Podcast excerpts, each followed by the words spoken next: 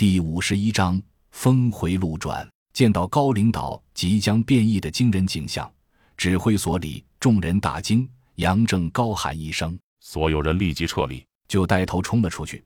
吴所长、某长和一干人等纷纷抢出指挥所，持枪观望。只见高领导浑身肌肉无限膨胀，衣服皲裂，直至全部撑裂成碎布条。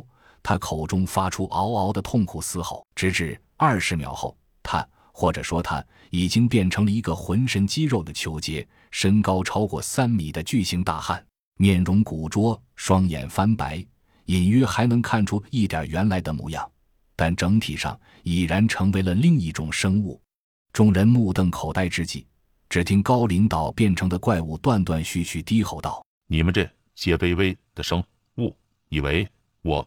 看不出你们的诡计吗？说完，大吼一声：“啊！”这一嗓子没有任何杀伤力，但众人惊诧的看到，周围有很多原本是人类的官兵突然开始剧烈嘶吼，行将变异。这是召唤技能。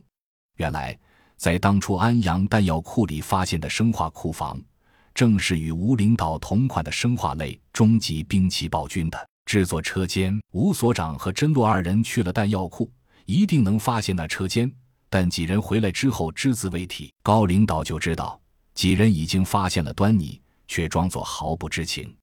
他体内的病毒改造尚未完成，但他知道吴所长和甄洛二人绝不会给他顺利完成的机会，所以这段时间里，他拼着自己体内改造进程受阻，出现不稳定的隐患，强行分解体内变异病毒。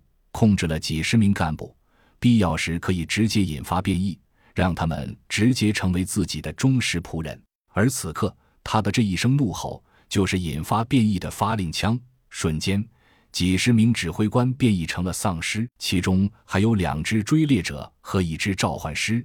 指挥所一时大乱。只听甄孝阳高喊一声：“所有情况不明人员就地格杀！”之前在指挥所周围做过的布置，此时终于派上了用场。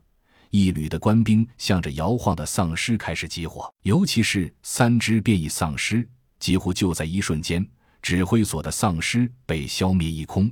对于这种情况，甄孝阳等人是有准备的。他们不知道领导知道不知道他们的安排，但他们要全力做出一副他们不知道的样子。见到周围的丧尸被屠戮一空，仍在指挥所里的暴君毫不惊慌。